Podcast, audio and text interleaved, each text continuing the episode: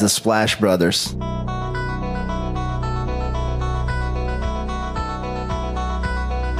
The Splash Brothers, is that?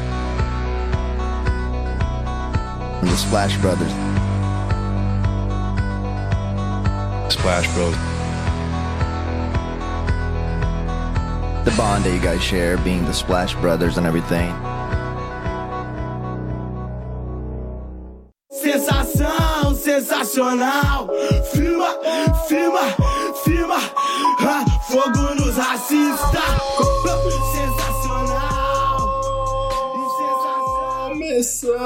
Splash Brothers número 125. Eu sou o Guilherme. Eu sou o Leonardo Paglioni. E Léo, começamos nossa efeméride aquecendo os motores para o período de trocas que se avizinha, hein? E trago essa informação aqui logo de cara, pois a primeira efeméride que temos é em 2008, num 1 de fevereiro, onde o Grizzlies trocava Paul Gasol para o Lakers. Uma troca que a gente até comentou aqui em outro momento, mas o Grizzlies deu muita sorte, porque trocou o Paul Gasol praticamente por nada. É só que no meio da troca tinha um tal de Mark Gasol, irmão do espanhol trocado, que veio a se tornar um baita jogador, hein? No dia 2 de fevereiro de 68 nascia Sean Elliott. No dia seguinte era também o nascimento do pivô e ex-general manager dos Kings, Vlad Divac, ídolo por, pelos, por esse segundo quesito do nosso querido amigo Lauro Cantarelli, hein, Léo? No dia 3 de fevereiro, só que dessa vez em 2010, morreu sete vezes All-Star Dick Maguire. Agora uma estatística curiosa. No dia 4 de fevereiro de 2020, o Eric Gordon se tornava o jogador com maior tentativas de bola de três tentadas na história da liga, sem nenhum acerto. 12 tentativas de chutes do perímetro. Por outro lado, nessa mesma data, só que em 2003, Lateral Spirrell batia o recorde de bolas de três sem nenhum erros. 9 acertos com 100% de aproveitamento nessa partida. Em 5 de fevereiro de 99, após o lockout da liga, se dava o início da NBA daquele ano, que teria como San Antonio Spurs campeão, hein, Léo? O primeiro título da história da franquia San Antonio. Eu trouxe essa efeméride aqui só para poder falar que os meus Spurs viviam um bom momento. E para não faltar a menção a Will Chamberlain,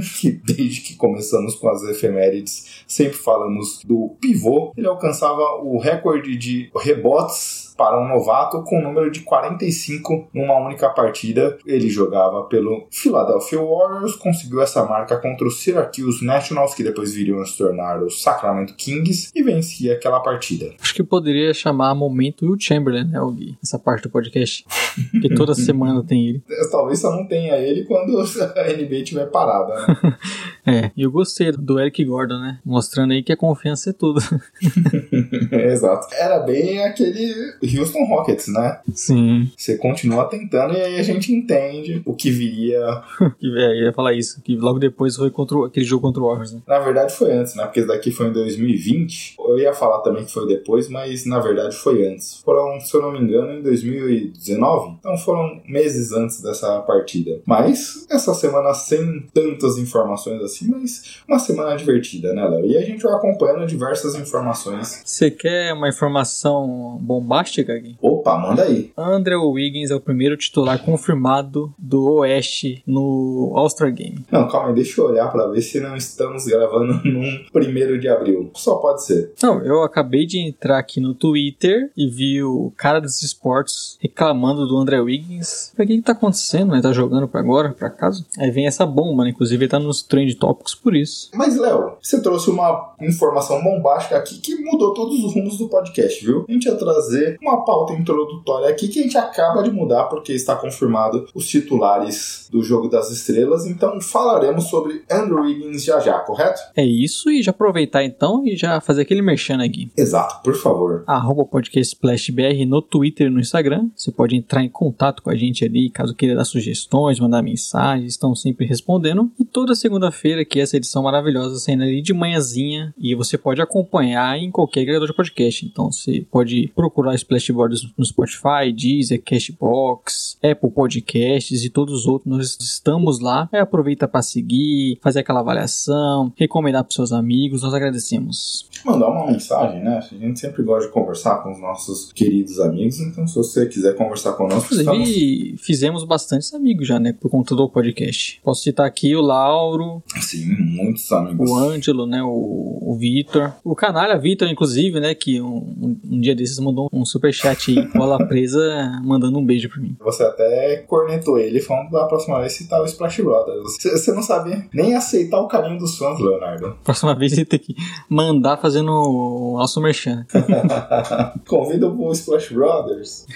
Bem, Léo, além disso, estamos no site do Jumper Brasil. Nosso podcast é hospedado e semanalmente está disponível no site do Jumper Brasil, www.jumperbrasil.com. Lá você encontra não só o nosso podcast, mas também, Leonardo, todas as informações do Jumper. Por exemplo, essa semana o Jumper voltou a fazer live já aquecendo os motores pro período de trocas que se avizinha. E eles já fizeram live essa semana que também está disponível no site deles. Então, se você quiser, por exemplo, curtir o Splash Brothers ou outra informação que está disponível pelo pessoal do Jumper que manja muito, se liga lá no site deles. E também né, dentro do site você pode chegar até o canal do Toque Certo, que é um canal do Telegram, que você pode ir lá na lupinha do Telegram digitar TOK certo traço Jumper Brasil, que você vai lá para curtir áudios e informações nossas do Splash Brothers com os drops e também um monte de informações, recomendações, dicas de apostas, mas aposte com moderação, viu, Leonardo? É isso. Isso daí é uma brincadeira, não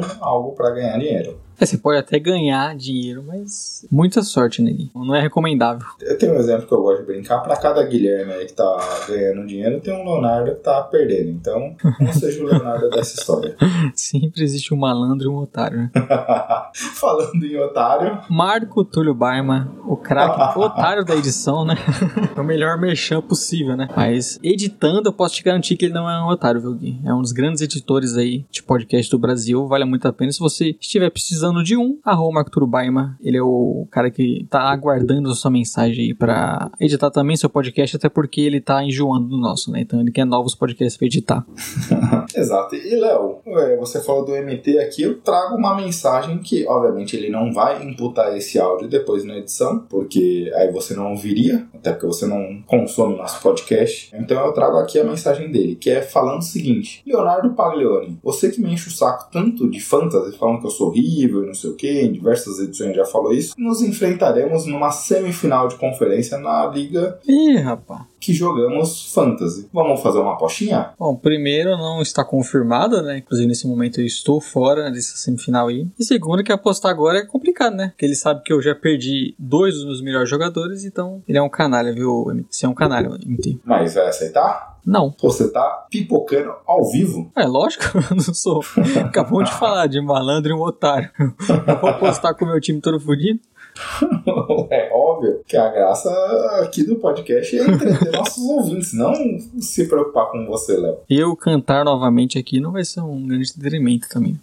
Bem, vamos avançar, Léo? Bora que a, a introdução agora é notícia fresca. Vocês que ouvem esse podcast a partir do dia 31 de janeiro já têm a informação completa, mas nós que gravamos dia 27 do 1 recebemos agora às 9h30, foi postado há uns 10 minutos atrás pelo Chance Charania, os times que disputarão o All-Star Game. E teremos pelo lado oeste a seguinte escalação: Jamoran, Stephen Curry, LeBron James, Andrew Wiggins, como você já adiantou aqui, e Nikola Jokic, Leão. Bem, você já falou um pouco da surpresa que é Andrew Wiggins. Sim, e vale dizer que ele tá jogando bem, né, Gui? O que estamos falando aqui não é que ele, porque ele é um jogador horrível e tudo mais, ele vem sendo bem importante até para a defesa do, do Warriors. É importante no ataque, mas Não é que nem a gente teve alguns anos atrás com Zaza Patula vencendo a eleição do mais votado pelo público. ele ficou, um- bem perto, né, de conseguir. Surpreende por conta disso, de Mas a gente já falou do Warriors aqui um tempo atrás, também ele vem jogando bem, mas você, eu lembro até de uma frase que você usou, Léo, eu acho que representa bem o momento, mas não é que ele esteja jogando num nível All-Star. Você tinha até falado da questão das expectativas em relação a ele. A gente tinha uma expectativa dele ser um excelente jogador, de um dos jogadores que brigaria como uma das melhores figuras da NBA. Ele não é esse cara. Ele vem jogando bem, defensivamente, ele vem sendo um- uma peça muito interessante nesse Warriors, mas não é também que, na minha visão, pelo menos, que ele seja uma o nome dele pro All-Star Game você olha e fala, É,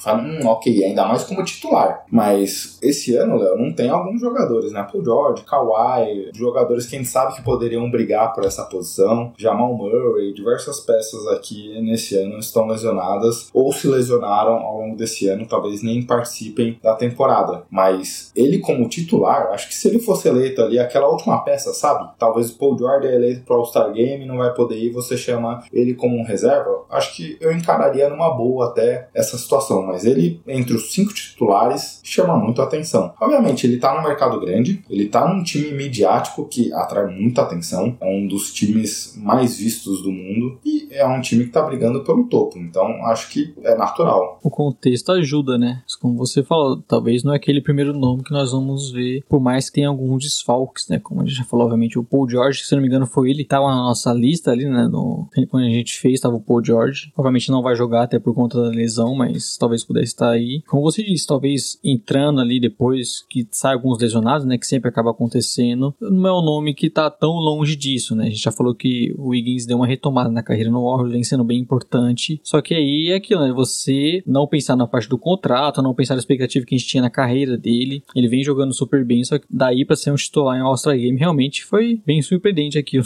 não, não contava com essa, não. E outro ponto, né, Léo? O All-Star Game não quer dizer que sejam os melhores jogadores. Sim. Não é essa conexão. O All-Star Game tem um voto popular, que aí tem N fatores para essa votação, tem votos de jornalistas, que muito jogador vai olhar, muito jornalista vai olhar pela questão da história do jogador, da jornada do herói, N fatores aqui. Então, é, a gente não tá falando do All-NBA, que ali sim se elegem os melhores jogadores da liga. E, obviamente, isso também é subjetivo. Cada um tem a sua escolha, assim como o MVP. É por isso que é, a gente gosta de falar dos prêmios, mas não é algo que existe uma verdade absoluta sobre isso, né? E aqui, ainda mais pro All-Star Game, tem outros fatores que fogem a essa discussão. Por exemplo, a própria situação que eu falei do Warriors é um dos times mais vistos da NBA. Naturalmente, um jogador que é destaque nesse time acaba atraindo atenção. Ele foi um dos jogadores mais votados também quando a gente olha a questão da Conferência Oeste. Já na Leste, Léo, tivemos Troy Young, DeMar DeRozan, que está machucado do seu Chicago Bulls, Kevin Durant, Giannis Antetokounmpo e Joel Embiid. É, isso aí já não tem muita contestação aí, né? é, eu, acho que você acertou essa, esses cinco titulares, eu só tinha colocado o Zach Lavine no lugar do Troy Young. É, eu acho que eu coloquei o Harden, se eu não me engano, né? É verdade, você colocou o Harden. E Harden e DeRozan ali na dupla. Mas o Troy vem jogando super bem, né? Inclusive a retomada do Hawks, até mesmo antes disso já era um dos poucos destaques do time, obviamente tá ali. É um jogador que tem muita visibilidade também, né? O pessoal gosta bastante. Então acho que essa já não tem tanta reclamação. E vale sempre dizer também, né? Como você falou, é um Star Game, jogadores divertidos, por exemplo, com o Triangle, óbvio que vão ter mais votos, então acho que nenhum absurdo aí são. E, e óbvio que são um dos melhores também da conferência. Exato, é. A Conferência Leste tinha, tinha muitos jogadores que seriam capazes dessa votação, mas eu olhando esses cinco titulares aqui não tenho nenhuma consideração a fazer. E o Kevin Durant aqui não deve jogar, né? É, mas pra ele como ser eleito nessa condição, acho super natural. Inclusive, a gente colocava ele até brigando pelo MVP antes da lesão. E aí, falando do DeRozan, Léo, a gente até abordou quando fizemos a votação a história dele, né? Que nos Spurs parecia um jogador que muita gente acreditava que o futuro na liga caminhava por um final de carreira, assim, tal, sem esse protagonismo que ele vem tendo, e vem sendo um jogador fundamental para esse Bulls. Nesse momento, com o Lavine machucado, carregando o time em pontuação, tem sido muito interessante acompanhar o Ala. É, ele vem sendo ainda mais importante, né? No Bulls, nesse momento, teve tantos falcos com os armadores, né? O Lavine tá voltando agora também, mostrando bem a sua força e vem sendo um dos destaques não só do leste como da NBA, mas até como nós falamos lá atrás, né? O jogador agora que tá no time, tá lá no topo, brigando pelas primeiras posições, que acaba tendo mais visibilidade, então acaba chamando mais atenção e obviamente jogando um pouco melhor também, né? Tendo mais esse destaque no time que tá disputando algo mais em cima, acaba tendo esse fator pesando, torcida do Bulls também que tá empolgada, né? Então isso acaba contribuindo até para a titularidade no All-Star, mas o DeRozan realmente fazendo uma temporada acima até da média da carreira dele, que é bem alta, né? Exato. E com protagonismo, né? A gente falava disso, de como nos Spurs o time time muito mais coletivo acabava fazendo com jogadores como o DeRozan talvez tivesse seus números um pouco afetados por essa situação. No Bulls, onde é que é um time que dá muito esse protagonismo para ele de isolations e tudo mais, é um jogador que se destaca e dos demais jogadores, principalmente Antetokounmpo e Embiid, sem nenhuma contestação. O Embiid de novo vem fazendo a campanha muito bem, ele pegou esse último mês com números históricos e o Antetokounmpo também vem sendo Sim. um jogador fantástico. É, dois aí, inclusive na briga pra MVP também, né? Você botar um top 5, talvez até com esses três que nós citamos no leste. Sim, o Kevin Uhum. Durant agora, né? Então esses aí não tem muito o que contestar. E mesmo se o Yannis estivesse um pouco cansado, né? Um pouco preguiçoso, também estaria, né? Vamos combinar que a vaga do Yannis e do Embiid ali é um pouco garantida. Só uma lesão que acabaria ti- tirando. É, e a gente acabou não falando no West, Léo, mas Jamoran é uma grata surpresa. É A verdade. gente colocava CP3, Devin Booker, obviamente são jogadores que vêm fazendo uma temporada muito boa. O Suns é o líder da Conferência Oeste. É até estranha não ter algum dos dois jogadores de Phoenix entre os titulares aqui, mas já Moran pegou esse último mês, desde que voltou de lesão, com números assustadores. Então,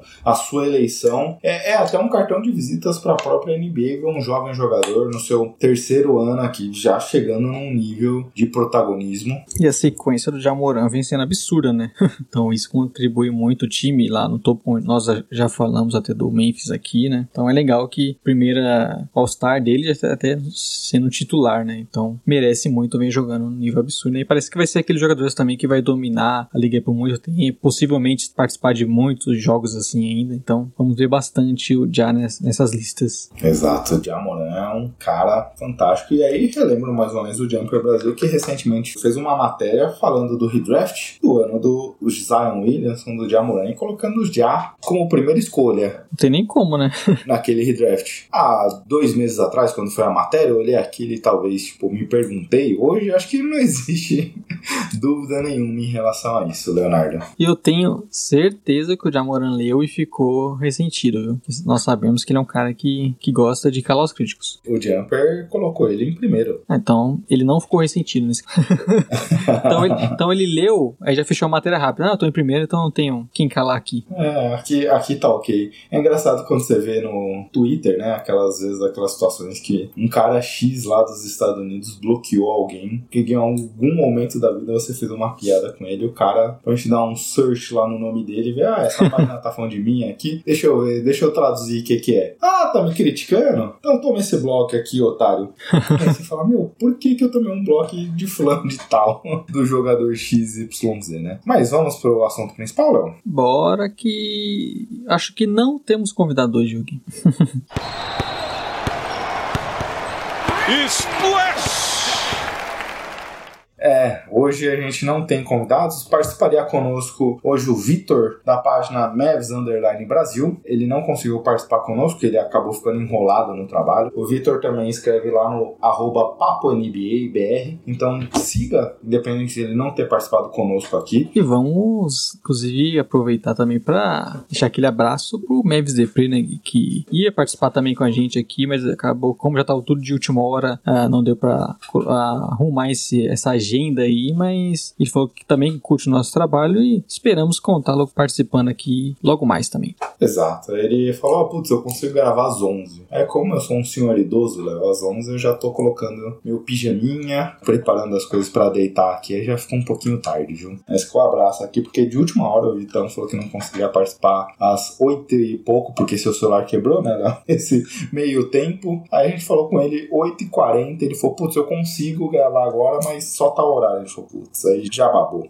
Mas, Léo, o primeiro ponto que eu queria começar abordando aqui, eu tava muito curioso pra ouvir o, Vitão, é sobre o Jason Kidd, porque era um jogador ídolo da franquia do Mavis, foi campeão por eles lá em 2011, junto com o Nowitzki, mas só que desde então, principalmente quando ele assumiu a carreira de treinador, trabalhos muito irregulares e também uma acusação de agressão contra a mulher que fez com que muita gente virasse o olho para essa contratação. Mas o Kidd, quando ele começou o trabalho, ele prometeu mudanças defensivas pro elenco do Mavericks e parecia no primeiro mês de trabalho ali, de jogos, que era só uma da boca para fora. Mas desde então, hoje, a defesa do Mavericks é a terceira da NBA que menos cede em bolas de três, limitando os adversários a 32,3. É o quinto melhor defensive rating da NBA, com 107,1 de pontos cedidos a cada 100 postes de bola. A sexta equipe que menos cede em pontos após erros. E essa é uma estatística interessante, porque a gente vê um time com o Doncic, que é um cara que, obviamente, monopoliza muita bola, mas também comete muitos turnovers. E ano passado a gente estava acostumado a ver uma equipe que cometia alguns turnovers e parecia meio que voltando numa marcha lenta ali para a defesa. Esse ano eles têm conseguido ter uma recuperação muito mais rápida. Obviamente, alguns turnovers continuam, o time melhorou essa estatística, mas ainda tem um número de turnovers principalmente com o Don't com a bola. A décima é a equipe que menos cede em segunda chance aos adversários, e esse é um ponto interessante também, porque o Kid trabalhou com Frank Vogel no Lakers, que era um time que gostava de jogar alto e dominar o garrafão nessas estatísticas, e a segunda equipe que menos cede em rebotes ao adversário é rebotes totais. Então é um time que todas essas estatísticas aqui, Léo, eu queria destacar muito da defesa, que acho que é o ponto alto, mas também é um time que tem conseguido se dedicar muito mais. Quando a gente vê aquelas estatísticas de hustle, de intensidade e tudo mais, o Mavericks desse ano parece um time muito mais atento, muito mais dedicado em todos os aspectos do jogo. É isso, eu acho que é parte primordial para você ter uma boa defesa, né? Não é que eles contrataram grandes defensores de perímetro, até como você citou, né? Sendo um time que defende muito bem, principalmente o perímetro, é que tem grandes nomes nisso, mas é, eles mudaram um pouco esse, esse estilo de defesa e eu acho que é bem interessante essa forma como a parte mais intensa que o time vem jogando, como você falou, até mesmo nesse sentido que às vezes parece besta, né? Mas não seria tantos pontos em, em contra-ataque, em, em, erros seus, né? São aqueles pontos geralmente que são os mais fáceis para o adversário, não ceder pontos em segunda chance, também é sempre uma parte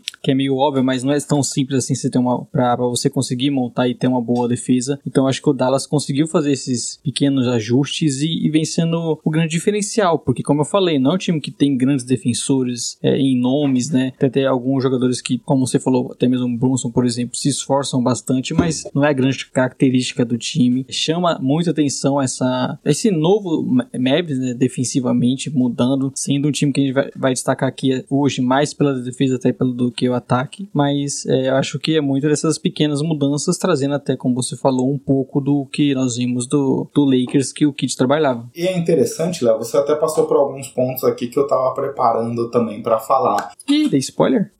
Não, é uma conexão de quase almas gêmeas aqui nesse nosso trabalho conjunto, Leonardo. Porque quando a gente olha, você falou um ponto fundamental. Não é que tem grandes defensores e, e não só isso, Léo. Quando a gente olha, basicamente há duas temporadas atrás tínhamos um o melhor ataque da NBA naquele momento da história, uma, uma defesa muito ruim. Ano passado a defesa melhorou e a defesa de dois anos atrás, o time de dois anos atrás, tiveram poucas mudanças em relação ao time dessa temporada. Ah, saiu o Seth Curry, que era um cara que se movimentava muito sem a bola, era um segundo playmaker interessante, conseguia pontuar. Ano passado chegou o Josh Richardson, que já saiu e tudo mais. Mas quando você olha no grosso, 80% do elenco, basicamente, se mantém nesses três anos. E a gente saiu de um dos melhores ataques da NBA da história para uma das melhores defesas de, de, dessa temporada. E eu comecei falando que o, a defesa começou engasgando, não tendo um, um destaque tão bom, e você passou por um jogador que acho que vale a gente entender também o impacto dele, Léo, que é o Jalen Brunson. Por quê? Desde 12 de dezembro ele entrou como titular, e nesse período de jogos de lá até aqui foram 23 partidas, e o Mavericks vem limitando os adversários de field goals total a menos de 50% de aproveitamento, Léo. São 14 jogos e 11 vitórias nas últimas partidas, e o sexto melhor aproveitamento da NBA, sendo impulsionados principalmente pela defesa, que nesse período tem a melhor defesa da NBA. Só foi o Jalen Brunson entrar de titular, era uma defesa que já vinha melhorando, mas a gente viu um impacto gigantesco, muito porque Brunson e Finney Smith, que obviamente, como você falou, não são jogadores de alta qualidade defensiva.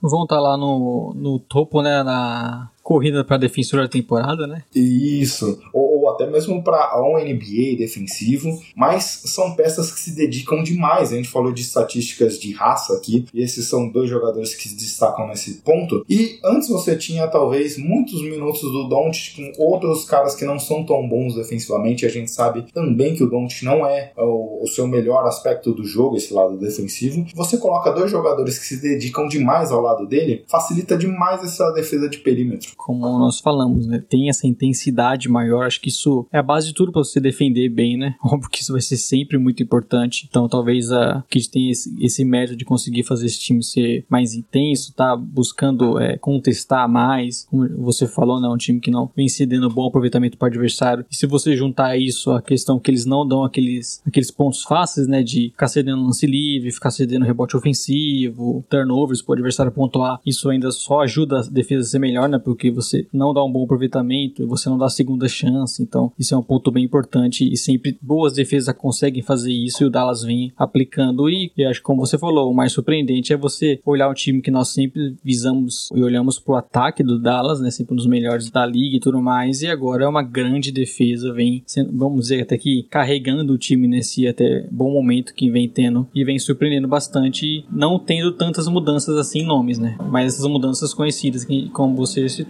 E eu comecei toda essa explanação aqui defensiva trazendo o nome do Jason Kidd, Léo, porque eu sou um dos maiores críticos é, do Kidd aqui. Da pessoa Kidd também. da pessoa Kidd também. Desse Mavericks. Quando a gente até participou lá do Jumper Brasil no começo do ano, da decepção, eu listei o, o Dallas Mavericks. Acreditava que talvez eles não conseguiriam nenhuma classificação direta para NBA. Eu coloquei naquele momento até eles não tendo mando de quadra de play-in, ou seja, terminando de nono para baixo. Obviamente eu errei de maneira retumbante aqui, porque obviamente quando você tem um Rick Carlisle, um dos melhores treinadores da NBA, um time que mudou pouco, você traz o Jason Kidd que fez trabalhos questionáveis antes dessa passagem. Eu particularmente olhei com muita reticência em relação a, a essa equipe, mas o Kidd deu declarações recentes que aprendeu muito defensivamente com Frank Vogel e até queria trazer alguns exemplos aqui. Obviamente a gente não tem uma prancheta virtual para desenhar aqui, Léo, mas vendo um pouco da defesa do Mavericks, eles obviamente tem um cara que marca a bola lá, mas de maneira geral jogadores com muito próximos ali do garrafão, protegem bem ali, sem entrar no garrafão, mas com bem próximos da linha, formando ali um quadrado, impedindo esse acesso tão fácil dentro da zona pintada e conseguem trocar muito bem a marcação, invertendo jogadores, quem vai proteger quem, quem vai substituir, é, fazendo rotações de que um jogador está cruzando o outro, eles, eles têm uma sintonia, muito, estão muito bem ligados e dedicados defensivamente para conseguir entender a leitura do posicionamento, quem vai para onde. Obviamente que existem alguns erros nesse sentido, mas cada partida que passa o time tem melhorado nesse aspecto defensivo aqui. E essa defesa com foco de proteção dentro do garrafão e um time que se movimenta demais, consegue cortar linhas de passe, consegue se movimentar, tem sido fundamental aqui, Léo. Eu vejo muito de uma das melhores defesas da NBA, muito por conta do que o Kid preparou para esse time. É, não são só as peças de jogadores aqui que têm conseguido fazer essa defesa é, brilhar, tem muito do aspecto coletivo do que o treinador desenhou para esse time. Acho que é isso que você falou, né? A parte coletiva é bem importante para essa defesa do Mavericks. A gente falou de não ter grandes nomes. É óbvio que você saber onde se posicionar, né? Saber como defender, ter jogadores querendo isso acaba fazendo total diferença. Então, é um grande mérito do Kid, né? Porque a gente tinha dúvidas se ele, se ele conseguiria arrumar, né? Sempre duvidamos, né, da defesa do, do Dallas, assim como duvidamos da do Blazers, que essa aí eu acho já é um pouco mais, um caso um pouco mais difícil. Só que do Dallas ele conseguiu ter, dar uma nova cara com os mesmos jogadores. E óbvio que não tem como não apontar pro Kid nessa questão. É, e até às vezes algum ajuste simples, assim. Quando a gente via, por exemplo, ano passado, era comum quando acontecia uma troca, um switch ali de troca de marcação, o Porzingis pegando o jogador mais rápido, ele fazia o drop total. Hoje em dia ele faz um meio drop, ele recua, mas mantendo dois, três passos ali do, do adversário, dando espaço, mas poder cobrir com um arremesso. Então tem sido um time que tem feito alguns ajustes ali, alguns mais, alguns mais simples, outros mais complexos, como essa defesa coletiva, e tem tido um excelente resultado. E obviamente, Léo, tudo isso também, um aspecto que a gente for que, por exemplo, Doncic não é um destaque defensivo, mas essa temporada ele vem limitando os adversários no chute de 3 a 30.1%. A gente falou lá atrás que a marca do Mavericks é a terceira melhor do perímetro, limitando os adversários a 32.3. Ele é o melhor jogador do Mavis nesse quesito, em aproveitamento cedido aos adversários com pelo menos 15 partidas e 15 minutos de média.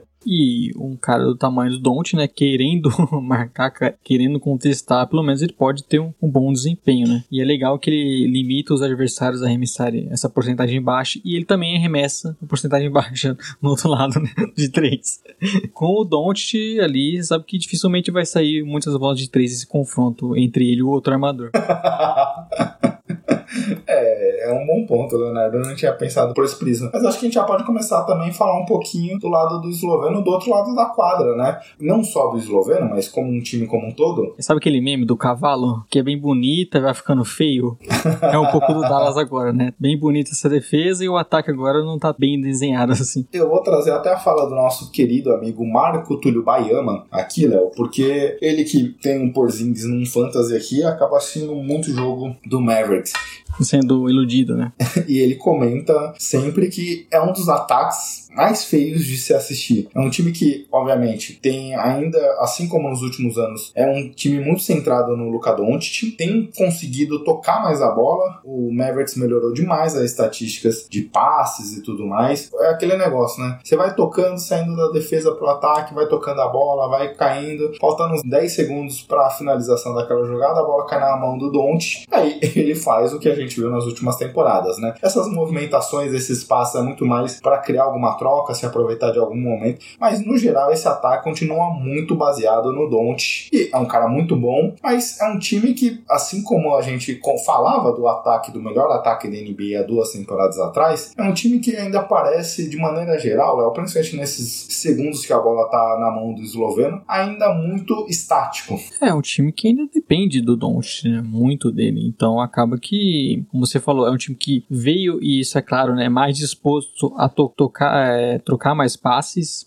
rodar um pouco mais a bola, não deixar o Don't carregando tudo, né? Inclusive o, o Bronson é bem importante até mesmo entrando no time titular por conta disso, de também ser um outro jogador que traz a bola, que pode criar um pouco mais. Só que mesmo assim, ainda eu acho que falta, apesar de ter essa vontade, né, eu acho que falta um pouco mais de talento para não depender tanto do Don't e como você falou, acaba que geralmente a jogada vai ter que ser decidida por ele, principalmente em momentos importantes do jogo, né? Então acaba que o Doncic ainda é um grande talento ofensivo desse time. Eu acho que o Dallas ainda depende bastante dele. Você não teve uma, por mais que tenha mudado um pouco, né? O Porzingis, por exemplo, não, não cresceu o volume ofensivamente, não, não, é um cara que, que vem tomando conta do ataque em alguns momentos. Então é um time que, apesar de ter, de ter uma outra vontade ofensiva, ainda depende muito do Doncic e dá certo em muitos momentos, mas não é o, o ataque mais bonito que a gente já viu né, nessa temporada. É, e aquele negócio também. Aí sim passa pela mão do, do Kid um pouco desse aspecto de conseguir prover outras situações. Obviamente, a gente viu isso no documentário do Michael Jordan. O, Michael, ah, por que, que eu vou passar a bola? Porque você quebra um pouco a defesa. Não, não tem um jogador com maior talento que o Doncic dentro do time. Mas você conseguir criar outras situações você pode quebrar a defesa para algo que ela não está esperando. Então é, é, um ponto que, obviamente, você ter um cara desse talento é, é, natural você pensar em deixar se aproveitar ao máximo dessas situações, mas você conseguir criar ou, outras ações aqui, envolvê-lo, envolver o Don't de outras formas. Por exemplo, é um cara alto para a posição, ele consegue, ele sabe usar muito bem o corpo. Eu gostaria de ver o Mavericks tentando, em alguns momentos, o Don't sem a bola, receber, a, receber de costas para cesta, pensar em alguma ação diferente do que a gente vê. E quando a gente olha aquele ataque de dois anos atrás, a gente viu um time e o Seth Curry era a fotografia daquele time, porque ele conseguia se mover muito sem a bola, conseguia criar espaços, mesmo não tendo a bola, porque é meio que como o irmão dele, o Steph, né? Os dois conseguem se movimentar bastante, abrir espaços que não existem, e o Maverick sente muita falta disso. É, obviamente, um pick and roll ali com o Doncic, aí, a jogar, aí acontece a infiltração e tudo mais, alguma movimentação, mas muito pouco. Você falou do Doncic, Léo, é do seu baixo aproveitamento de três, a gente precisa citar também o próprio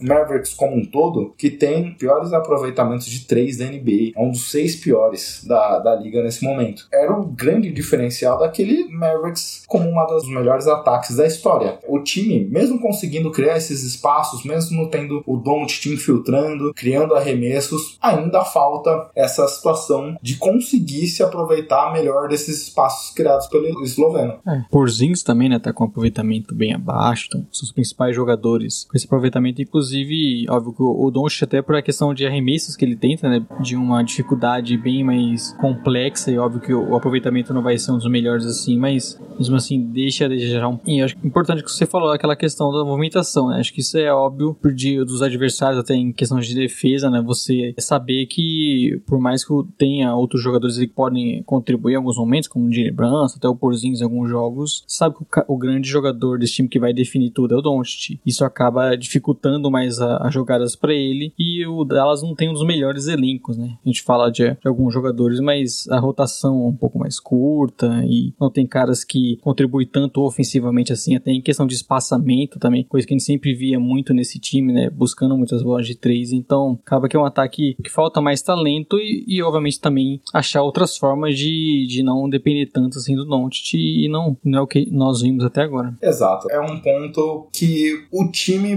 você falou bem, acho que, obviamente, a gente tem falado aqui do Kid, a gente falou do Carlisle já na temporada passada. Eu lembro que no ano passado a gente teve justamente essa discussão, e era até uma pergunta que eu tinha aguardado aqui para falar do Vitão, porque a gente criticou bastante o Doncic, apesar de ser um jogador espetacular, mas em alguns momentos ele forçava algumas situações, e o Carlisle mesmo tinha falado que deixou o playbook basicamente na mão do esloveno, mas falta talento, falta talento pra gente conseguir imaginar o time em outra situação. Um outro ponto aqui, Léo, que eu queria abordar rapidamente pra gente fechar o esloveno, o Doncic na temporada passada era o principal líder do time em arremessos tentados dentro da área restrita, 4.3 com 69% de aproveitamento. Esse ano ele caiu para 3, Léo, manteve os mesmos 69% de aproveitamento, mas o Doncic tem buscado outros tipos de arremesso e é até curioso porque eu, eu achava, eu acho que ele nessas infiltrações próximo ao aro tem uma das melhores finalizações, ele consegue se proteger muito bem do adversário colocando o corpo na frente. É, mas você acha que é muito mais um ajuste do Jason Kidd para essas situações ou as defesas estão estruturando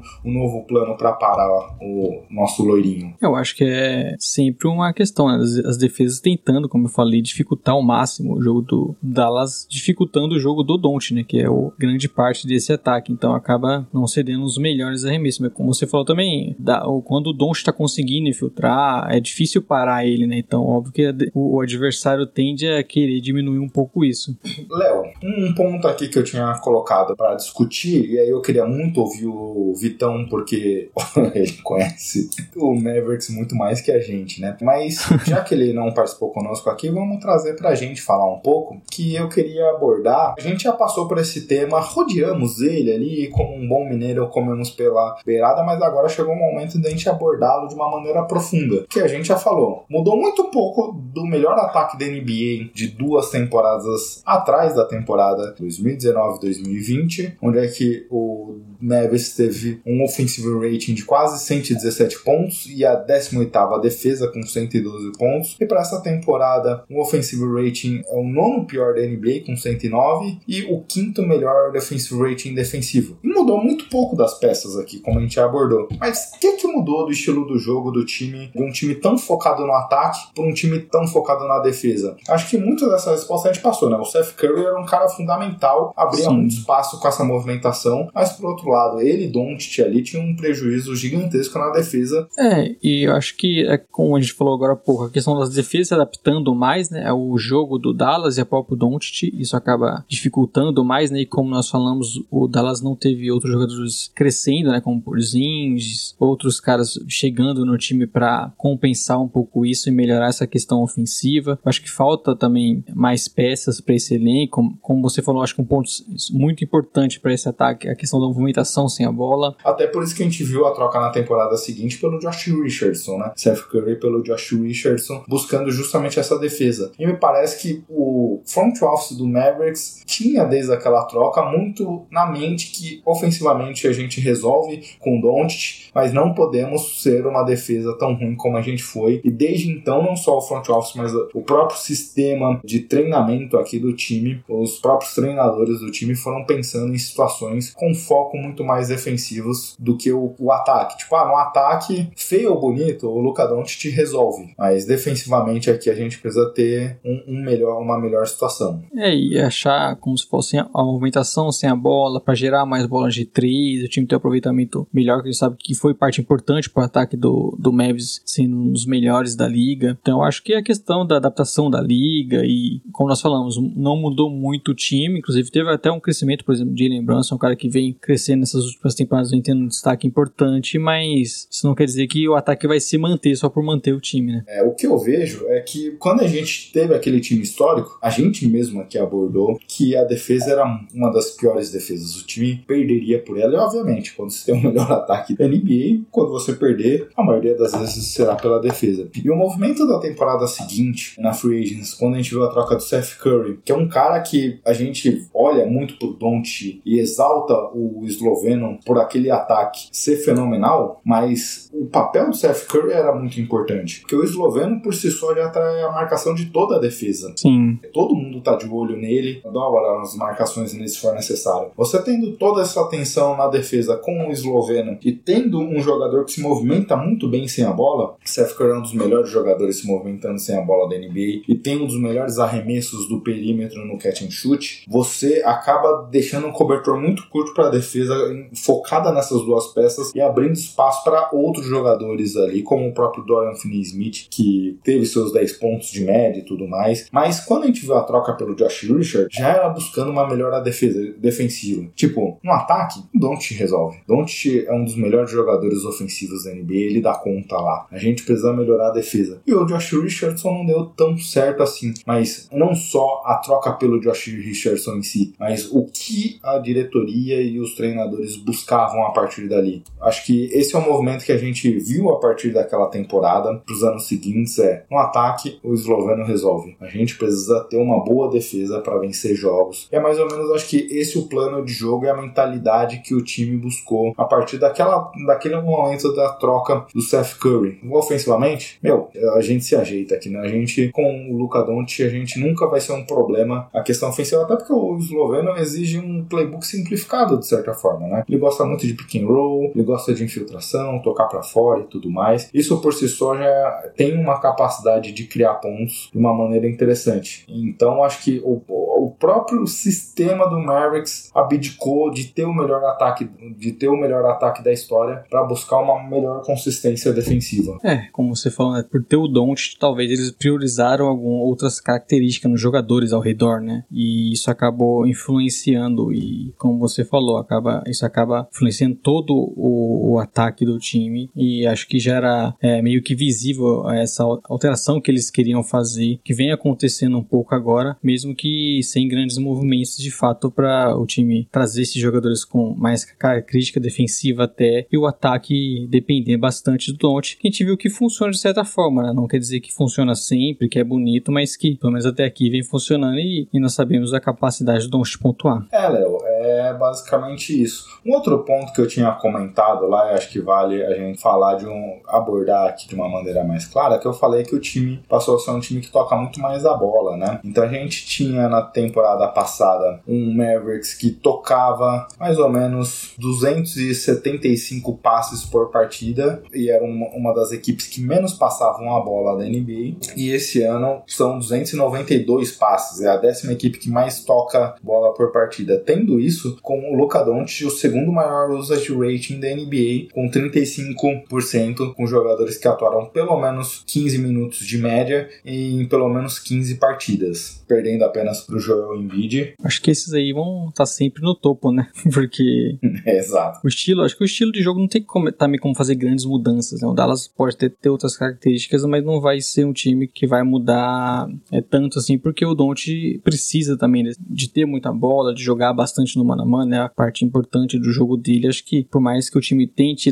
lentamente fazer algumas mudanças, nós vamos ver bastante e com certeza o Don't te liderando no topo dessa lista por bom tempo. É, não sei que amanhã ou depois aconteça uma hecatombe e, sei lá, o Trae Young resolva jogar junto com o Don't nos Mavericks. Aí a gente vai ver uma mudança, mas em uma situação normal é um jogador que se perpetua com esse tipo de usage rating na NBA. E Léo, um outro ponto que acho que vale a pena ouvir, e eu queria mais te ouvir do que eu falar, porque você é um cara que acompanha muito o Porzingis, você gosta bastante de jogador para fantasy e tudo mais, você é um planilheiro, preciso confessar aqui perante a toda a nossa audiência. E o Porzingis é um cara que essa temporada tem tentado algumas coisas diferentes, ainda não com grande volume. Quando a gente olha até o volume de arremessos da temporada para essa, é, essa temporada diminuiu, mas tem sido um jogador em alguns aspectos diferentes, né? O físico dele parece já estar melhor. Na temporada passada ele parecia mais lento. Obviamente, ele sofreu uma lesão grave, ficou fora por bastante tempo. Mas pelo menos nessa temporada, acho que a gente vê um, jo um jogador, pelo menos, com uma confiança um pouco diferente. É, participa um pouco mais do ataque, né? Mas ainda não. Não é aquele jogador dos Knicks, né? Infelizmente. Eu acho que isso é bem difícil, cara. Cada vez mais está aparecendo, né? A gente falou do Wiggins aqui. Talvez o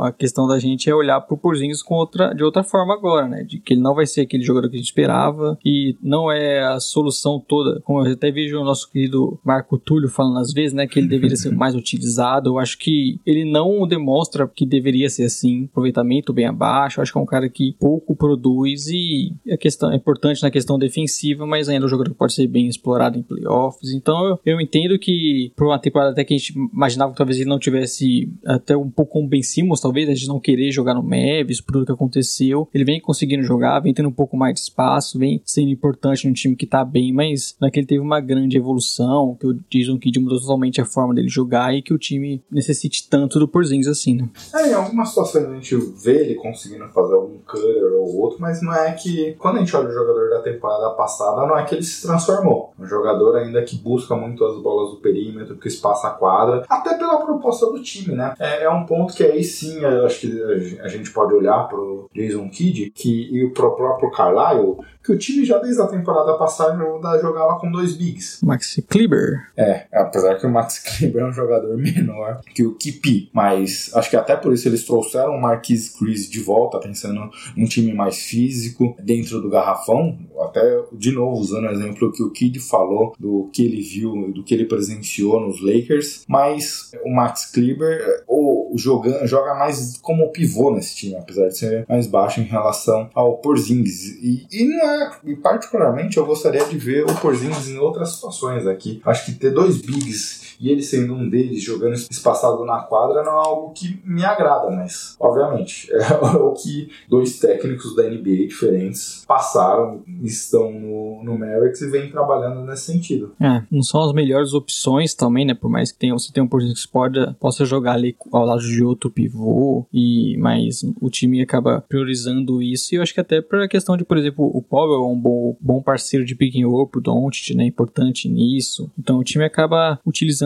essas peças. Como eu falei até lá atrás, não é um dos melhores elencos, não tem as melhores opções. Talvez o ideal fosse um outro tipo de pivô ali, né? Um, não outro tipo, mas um jogador de um nível melhor. Mas é o que o Dallas tem há bom tempo, né? Que a gente já vê eles revisando esses jogadores há alguns anos. Exato. E Léo, você falou aí da questão do elenco e essa semana, dia 25 de janeiro, tivemos uma notícia triste. O Mavericks tomou uma saraivada do Warriors nessa partida e além disso, o Tim Hardaway Jr., que é um jogador jogador fundamental desse banco de reserva, teve uma fratura no pé. Ninguém ainda não tem reportes oficiais de quando ele voltou lá. Foi uma lesão dessa, pelo menos acredito que a temporada regular aqui é um jogador que dificilmente veremos em quadra nesse período. Uma baita ausência, um baita prejuízo aqui para esse Mavericks, que como você falou, né, não é um dos elencos mais recheados da liga. E ele é importante vindo do banco, né, um jogador que se passa a quadra. Nós vimos a importância até dele mesmo nos playoffs, né, então talvez a principal, vamos dizer assim, o principal movimento do time na, na Face foi a renovação do Tim Hardaway Jr., embora não tenha sido barato, né? Mas a jogador, como você falou, super importante vindo do banco, para a questão de espaçamento, de também a parte principalmente ofensiva, né? Que nós já listamos aqui alguns problemas e Tim Hardaway Jr. consegue contribuir bastante. Então é uma, é uma peça que faz bastante falta para esse time e importante para eles que não seja um longo tempo, né? Porque, como falamos, é um elenco raso e você perde um jogador que, que mesmo tenha perdido a condição titular, né? Por Jalen Brunson, ele ainda é super importante vindo do banco. Então vamos ver como que o time lida nesses próximos dias. Né?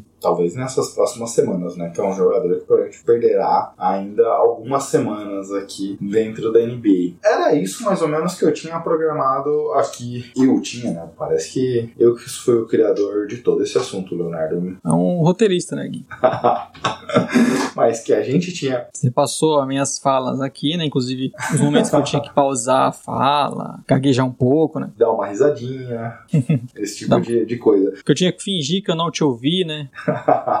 Mas eu, com a gente troca uma ideia ali junto, a gente passa mais ou menos os pontos principais que a gente vai conversar. Então é uma nossa pauta aqui, Léo. Era mais ou menos esse ponto que a gente tinha se organizado aqui pra falar. E fica mais uma vez a indicação pro Mavis Underline Brasil e pro Mavis Depre, que são du- duas páginas que a gente se relaciona, conversa sobre o Mavericks. São duas pessoas que acompanham bastante o Dallas Mavericks Brasil. A gente falou aqui, estudou, comentamos, mas com tudo isso, Léo, não chegamos nem aos pés dessas duas páginas. Então, se você quiser saber mais sobre Mavericks, Don't, siga-os tanto no Twitter quanto no Instagram, que tem bastante coisa boa vindo deles. Falta aquela visão de torcedor, né? Se nós falamos aqui por, sei lá, 40 minutos do Dallas, com certeza com o torcedor ao lado seria uma hora e meia, né?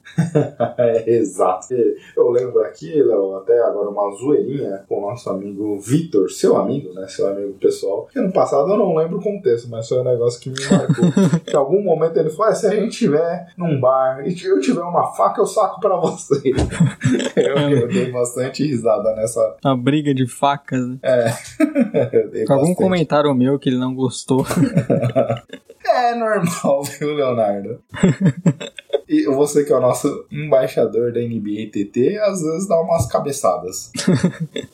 Mas fica aí um abraço pro Vitor, né? Um torcedor, sofredor, inclusive, do, do Corinthians. Eu conheço ele por conta disso, mas felizmente ele curte NBA, né? Tem esse lado positivo também do ser humano. Exato. Vamos pro nosso próximo assunto, Léo? Fora que tem MVP né? Obviamente, a gente se programou para fazer como fizemos tradicionalmente aqui quando a gente tem um convidado, uma, uma pauta maior pro primeiro time e uma pauta menor para o segundo time, Léo. E como tivemos de última hora aqui a ausência da torcida do Mavericks, o assunto que a gente vai abordar nesse momento é falando do Denver Nuggets, mas assim como todas as outras situações, um papel mais reduzido. Não é porque a gente não teve um assunto tão extenso em relação ao Mavis que a gente vai trazer um assunto maior em relação ao Nuggets aqui. Assim como o Nuggets em muitos momentos, né? Mas o elenco ali reduzido, muitas lesões, mas a importância é grande até porque, como eu falei, temos o MVP, quem sabe o um MVP dessa temporada também, né? E esse é o ponto que eu queria começar falando, Léo, porque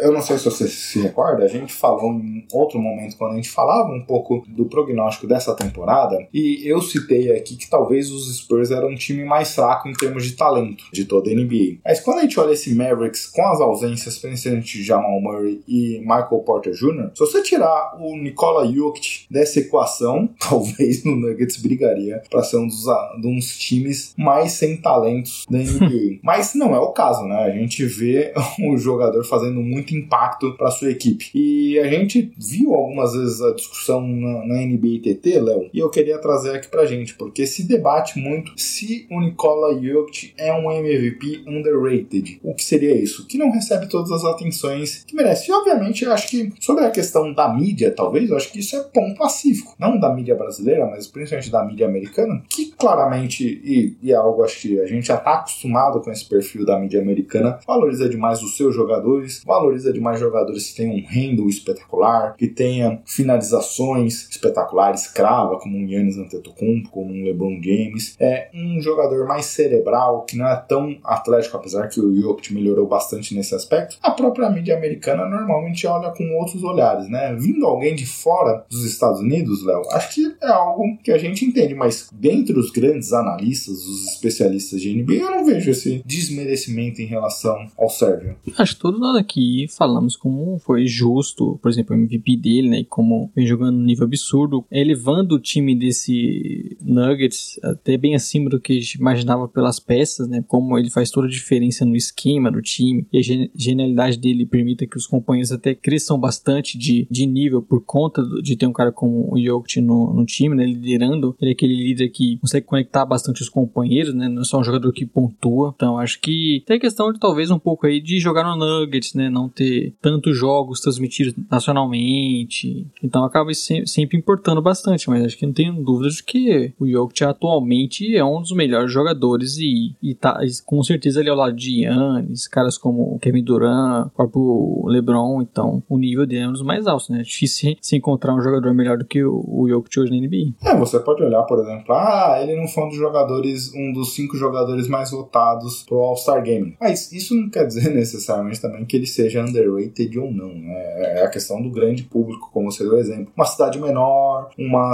um time que não passa tanto na TV, é um time que não foi campeão, é um time que tem algumas questões ali que fazem com que talvez o grande público não olhe para ele, mas isso não, não quer desmerecer o jogador. E até mesmo a situação, talvez, do Denver essa temporada, né? De você, putz, o time não tem o Jamal Murray, então você já começa a desacreditar um pouco que eles podem ir mais longe em um eventual playoffs ali. Aí o Michael Porter se machuca com nove partidas, tudo isso vai compondo. Mas falando especificamente, acho que pulando essa questão do underrated, Léo, e discutindo justamente que essa semana o Nikola Jokic passou a liderar pelo segundo ano consecutivo. Não que ano passado, nesse momento, ele liderava, eu não lembro, não me recordo dessa data, mas ele foi campeão do MVP da última temporada e nesse momento ele lidera a corrida do MVP dessa temporada. Até por isso que é uma das razões que a gente quis trazer o Nuggets nesse 27 de janeiro para abordar um pouquinho do Nikola Jokic aqui para não sermos acusados de tratá-lo como underrated, Léo. Mas para a gente ver o impacto do nosso pivô sérvio, o Aaron Gordon tem a sua segunda melhor marca de pontuação da carreira nessa temporada. Você sabia disso? Olha,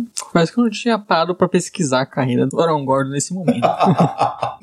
Você tem coisas melhores para fazer, né? Entre nós. Mas eu trouxe esse dado aqui porque o Nikola Jokic é esse cara que melhora todo mundo ao seu redor. Pra gente ver o Aaron Gordon jogando nesse nível que a gente tá, vem conseguindo acompanhar, é muito também por ter um jogador como o Nikola Jokic, que consegue achar os passes, consegue atrair a marcação. Você tava até falando outro dia, acho que a gente, antes de entrar no ar aqui, de um passe que ele deu pro, se eu não me engano, o próprio Aaron Gordon empatar o jogo e levar pra prorrogação, né? Nossa, não eles venceram aquela bola. É, né? com aquela bola, ele venceu a partida. Então, é um cara capaz de, dessas jogadas plásticas que atrai a marcação e melhora todo mundo ao seu redor, Léo. Acho que esse é o ponto que a gente não vê pivôs com essa qualidade e acho que até por isso não se dá o devido valor ao Jokic, porque a gente não tem noção do impacto desse jogador na, na NBA. Acho que a gente vai ter noção disso alguns anos para frente, mas ele se tornou um finalizador de jogadas muito melhor, tanto que essa temporada ele é o sétimo maior cestinha da liga, é o segundo melhor reboteiro da temporada, tudo isso melhorando seus números de toco e roubos, tendo as suas melhores marcas da carreira nessa temporada. É um cara que vem melhorando, né, principalmente na questão de ser um melhor scorer, mas ele tem uma capacidade de melhorar todo mundo ao seu entorno, que é algo inacreditável para a posição que ele joga. É, por mais que nós falamos isso até ano passado, né, que ele melhorou a questão de ser mais agressivo, pontuar um pouco mais, ser também esse cara que carrega essa responsabilidade, mas não tem como o jogo ser diferente, né? Ele é esse jogador que acaba distribuindo muito espaço, encontrando os companheiros, estimulando os companheiros a se movimentarem bastante, né? E isso também é uma parte do jogo, do, do esquema do Denver. Então é importante isso e, e como é importante ter um, um líder nesse, nesse, quesito como o Jokic, é um cara que vai distribuir bem a bola, vai encontrar os passes absurdos, como você citou, essa bola pro Aaron Gordon, né? Então acaba sendo um time bem coletivo, mesmo tendo um cara protagonista como o Jokic, porque ele é esse tipo de jogador que acaba sendo absurdo, jogando muito bem, mas também conseguindo fazer um time rodar mais coletivamente e que todos joguem melhor, né? Por mais, você não, não é que o Aaron Gordon tá tendo os melhores números aí, a parte ofensiva, porque ele tá arremessando essa 50 de 3, né? Até é bem ao contrário disso.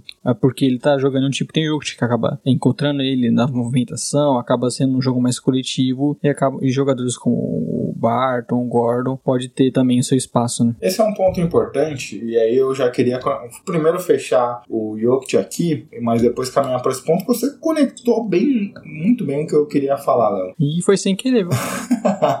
mas o que eu queria ainda falar do impacto do Jokic, porque quando a gente olha as cinco principais escalações ali do time sem ele, eu coloquei as cinco, Léo, porque aí depois já começa a cair numa granularidade que não tem um impacto tão grande no número total de posses de bola. Mas dentro dessas cinco principais lineups sem o Sérvio, o time tem menos 24 pontos de saldo. Esse é o impacto do Sérvio. A gente vê nesse momento o Nuggets ocupando a sexta posição, com todas essas ausências que a gente já comentou, sem dois dos principais jogadores ofensivos da última temporada. E quando ele não está em quadro, o time despenca. Mas mesmo assim, a gente vê uma equipe brigando ali por se classificar de maneira direta. Esse é o impacto do pivô sérvio aqui nesse time. É aquele, a gente fala de de jogador que, qual o jogador que tem o um maior valor para sua franquia, né? Acho que não tem como não pensar no Jokic, porque como a gente falou de melhorar os companheiros, de ter um impacto muito grande no time, né? De ter a questão de ter os dois outros principais principais jogadores ali ao redor machucados e mesmo assim o time que tá lá brigando lá em cima, brigando no topo, coisa que a gente talvez até a gente tenha falado isso no preview, né? Mas é um time que a gente imaginava sofrendo um pouco mais e o nível que o te apresenta acaba sendo espetacular e meio que encobrindo as falhas que tem no elenco, né? Falando do elenco agora, Léo, acho que esse é um ponto importante também. Você falou bem do Aaron Gordon, de outras peças aqui do time, e acho que é importante a gente falar sobre isso e também exaltar um pouco Mike Maloney, o treinador da equipe, porque com a ausência do Jamal Murray, do Michael Porter, o Denver nesse momento é a segunda equipe que mais troca passes da NBA e a quarta em assistências totais da liga. A gente está falando de um time que melhorou suas marcas em relação à temporada passada. Isso sem contar, obviamente, o Jamal Murray é um jogador fantástico, mas que é um jogador de muita isolation, não é um playmaker de dar assistências e tudo mais, é, mas é um cara muito cria seu próprio arremesso, mas mesmo assim é um talento muito impactante. Mesmo com essas ausências, o Mike Maloney conseguiu pensar em formas de manter o Denver competitivo. Ah, não tem um cara que vai conseguir infiltrar aqui e fazer o ponto como o Jamal consegue? A gente vai produzir esse ponto de outra forma, tocando passes, criando assistências. E a gente vê o Will Barton com um número de quatro assistências, a gente vê o Campasso que joga menos, um pouco mais de 20 minutos com quatro assistências, a gente vê o Monte Morris com quatro assistências, a gente vê o time conseguindo distribuir muito bem esses passes entre diversos jogadores aqui e coloca o Denver sem esse talento todo que a gente já falou com, com essas ausências, um time muito coletivo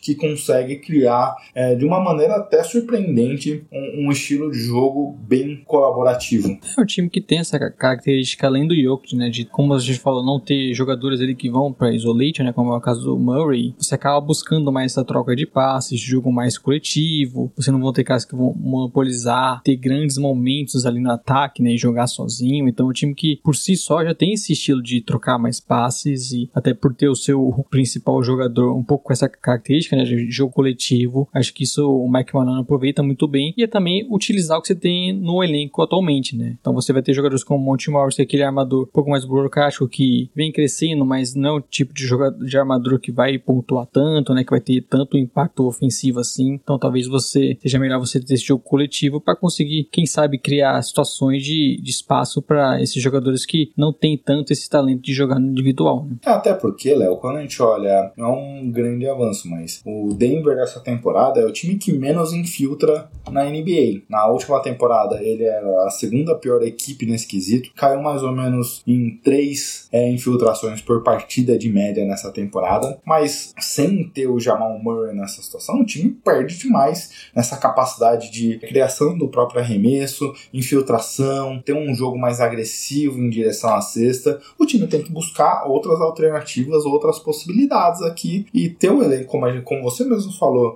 que é inteligência para passar, para buscar passes e tudo mais, é uma forma de você tentar chegar é, na criação dos seus pontos de uma maneira que combine com o seu elenco e que converja para uma necessidade, já que não tem o Jamal Murray, que é o, é cara das infiltrações desse time. É, nesse caso eu acho que é mais o, o, time entendendo a sua situação, né? Você não tendo esse cara, a gente sabe que isso vai fazer possivelmente total diferença lá mais para frente, né? Pensando em playoffs, tudo mais como o Murray é importante nisso, mas nesse momento é você saber bem, aproveitar bem esses jogadores, jogar num jogo mais coletivo. Em alguns momentos você viu o Will Barton parecendo um pouquinho mais, até mesmo como eu falei, o Monty Morris tendo algum destaque assim, mas é, é geralmente um jogo de, de mais passes, de jogadores tentando se movimentar sem a bola, de encontrar bons arremessos, encontrar jogadores cortando em direção à cesta. Então é um estilo de jogo que a gente já conhece bem até do Nuggets, né? Como eu falei, por ter até mesmo um cara como o Jokic, mas por também entender o nível do, desses jogadores e, e tentar tirar a melhor forma de jogar, né? Exato. Mas Léo, a gente tá falando do Nuggets aqui de uma maneira até romântica, elogiando o que eles têm conseguido fazer, assim, duas das principais peças, do que o Jokic tem sido fantástico, do que ele melhora os companheiros e tudo mais. Mas a gente tá falando de um time que Michael Porter não volta essa temporada. O Jamal Murray, os reportes não são tão claros em relação a uma previsão de volta, mas muita gente coloca, imagina que ele não que ele voltaria talvez para o final da temporada regular. Não duvidaria até que né, isso não acontecesse, porque não teria razão talvez de acelerar um retorno de uma peça importante nesse sentido. E aí, pensando até em futuro, Léo, aqui, a gente viu, por exemplo, o time já trazendo o Bryn Forbes. Eu, como torcedor dos Spurs, e graças a Deus, nem pelo jogador em si, mas toda a torcida dos Spurs odeia esse jogador e ter ele de volta nessa temporada foi uma faca nos nossos corações aqui. Pelo menos eu vejo a maioria dos torcedores criticando essa aquisição tê-lo saindo é, por si só já é uma alegria aquilo. Mas onde a gente pode imaginar a capacidade desse time? Eu, particularmente, sou bem pessimista em relação às pretensões do Denver nessa temporada. E óbvio, não é uma crítica, né? Porque o time tá muito desfalcado. Mas um time que não tem essa capacidade de criar o próprio arremesso, não é uma das melhores defesas da NBA. Uma série de pós-temporada aqui, eu acho que numa série longa, onde é que os ataques desenham para tentar conter o adversário, eu não vejo uma possibilidade tão grande, mesmo tendo o Jokic jogando a nível de MVP. É, isso acaba, como eu falei, né, tirando esse, esse talvez esse, esse teto maior do time, né, pensando em playoffs, que é quando justamente nós vimos o Jamal Murray tendo momentos importantes ali que faziam, faziam diferença pro time playoff, jogadores que têm essa capacidade de pontuar mais, e você não depender tanto do jogo ali do, do Jokic, esse jogo coletivo, das bolas de três caindo, né, como a gente via, por exemplo, contra o Blaze ano passado, né, que as bolas de três, quando caíram, deram bem certo ali, mas o time necessitava bastante disso, e é óbvio que não, não ter os outros ali, dois principais jogadores, acho que é, impacta bastante, até como eu falei, né, na questão de você ter a ambição do time. Talvez a gente olhe o Nuggets hoje como muito legal, apanha, o que está jogando nível absurdo, é até impressionante que eles consigam estar tá ali brigando no, no topo ali da conferência, né, por mando de quadra, com tanto desfalques, né, e não foram só esses jogadores, alguns momentos eles não tinham armador para entrar em quadra, né, então é bem legal a temporada que eles vão fazendo, mas óbvio que a questão de expectativa, ambição para essa temporada acaba que não tem muito, não, não é muito grande por todas essas lesões, por mais que o Jamal Murray volte, provavelmente não vai ser naquele mesmo nível, né, e ele é um jogador que precisa bastante desse ritmo de jogo, então acho que acaba sendo até bem cruel pelo o que o time tá fazendo sem esses jogadores, né, talvez se tivesse com ele completo, possivelmente estaria falando aqui como, como o Oeste é bem aberto e o Nuggets podendo brigar, né. É, aquele negócio que a gente fala muito dos Sixers, né,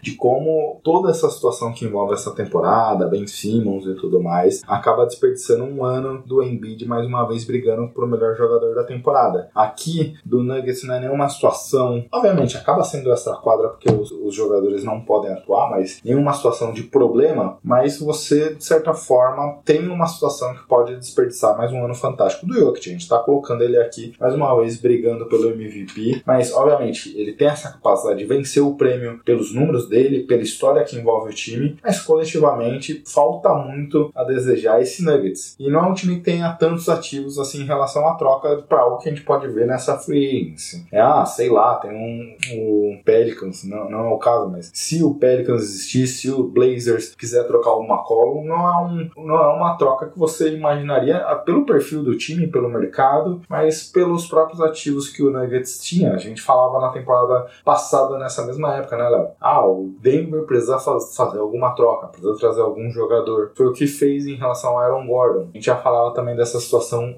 anos antes, onde é que não foi feito o movimento, mas esse ano ó, eu não vejo tantos ativos assim para o time conseguir fazer alguma movimentação e trazer algum jogador nesse mercado de trocas. Até trocaram escolhas né, para trazer o Aaron Gordon, então é um time que não tem tanto, não dá para imaginar se movimentando tanto assim, até por não ter atrativos para conseguir um outro grande jogador, né? Que obviamente seria o que nós estamos pensando aqui. Não tem um salário dump para você tocar, né? Sei lá, como tinha o Gary Harris na última temporada. E até a questão, por exemplo, talvez o principal ativo jovem que a gente falava era o Michael Porter Jr., né? E que tá lesionado e já tem uma é, extensão assinada, né? Então já muda o cenário de um time que pegaria ele, precisaria ser um time que acreditasse e que acredita inclusive na parte, é, na parte de saúde do jogador, então não, não parece estar no melhor momento em questão de, de valor para trocas, então não vejo muito o Nuggets trabalhando aí nesse mercado, né? Exato. É, obviamente, uma triste situação porque é um time, tendo o Jokic, é um time que a gente gosta bastante de acompanhar. Bem, Léo, era mais ou menos isso que a gente tinha preparado para hoje, né? Como você já adiantou, desculpa por te cortar, sem o nosso querido Vitão, o podcast um pouquinho mais curto do que os nossos podcasts tradicionais de quase duas horas, Marco Túlio Baima agradece. É isso, e nós tivemos no meio, né, a eleição ali pro All-Star Game, que acabou trazendo até um assunto que, assunto que rendeu um pouco mais, viu? Que senão.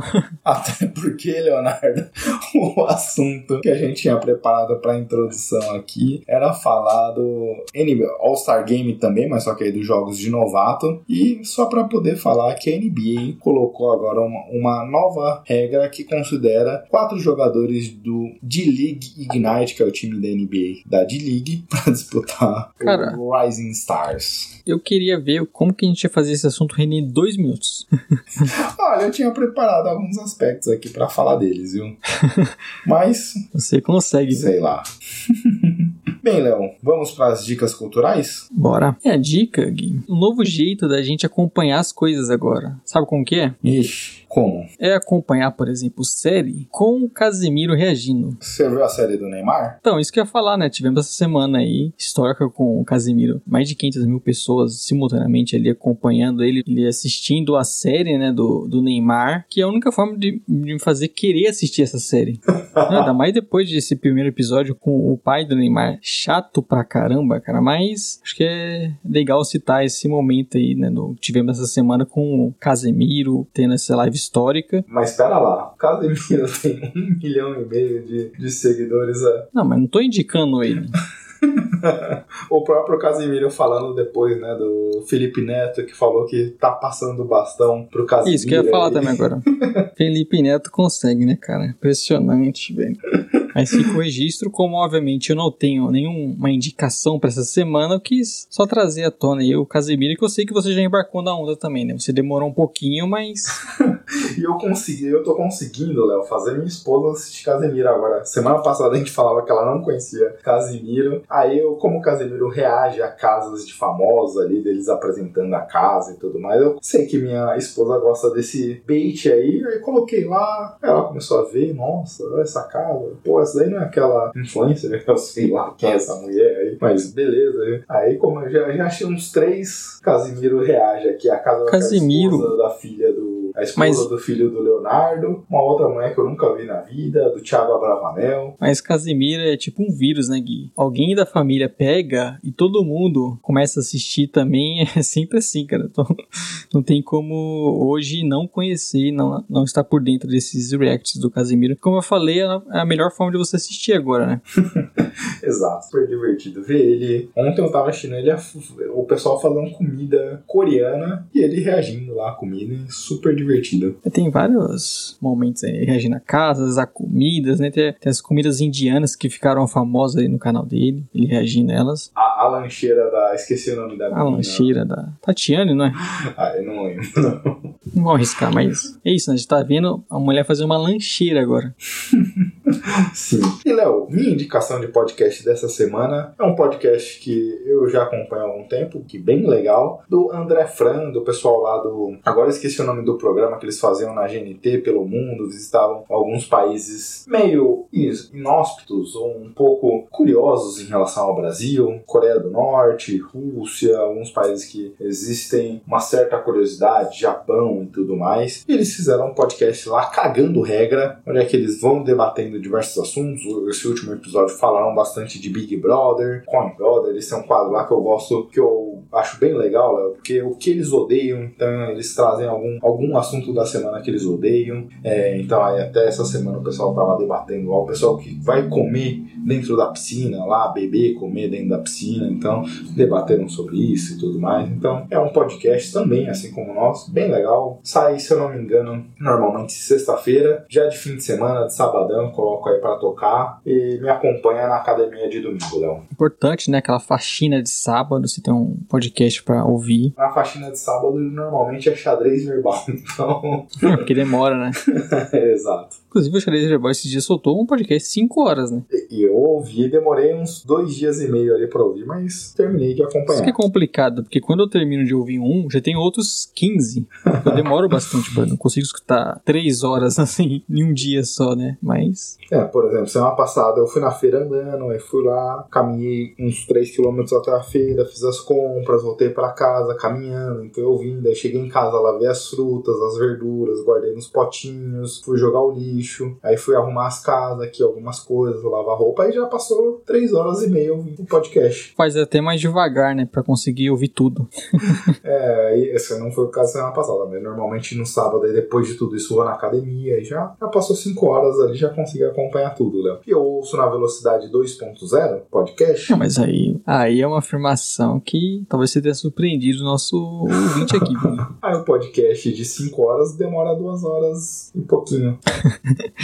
Às vezes eu me atrapalho ouvindo o áudio 1.5, né? E áudio não tem como. Áudio você tem que ouvir a velocidade maior, né?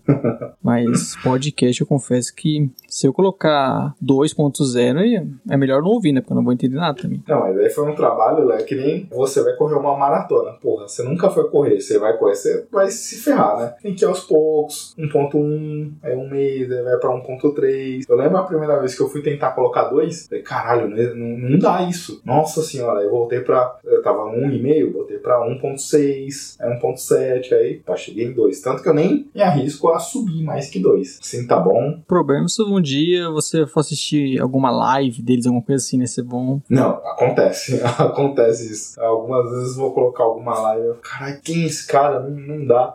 É horrível.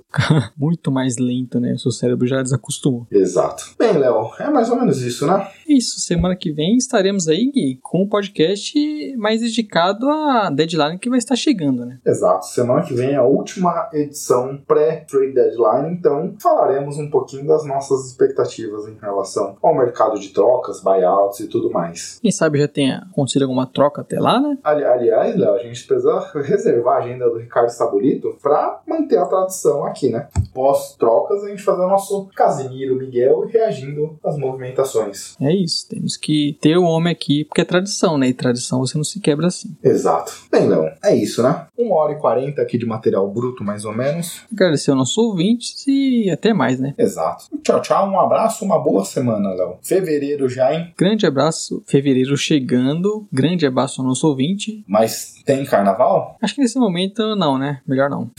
Tem uísque e violão?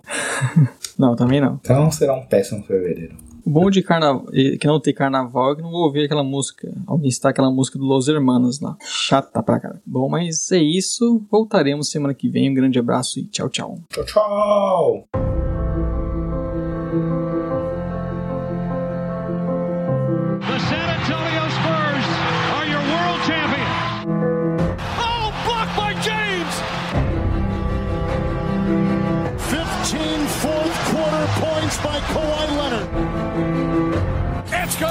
Kevin Durant from downtown.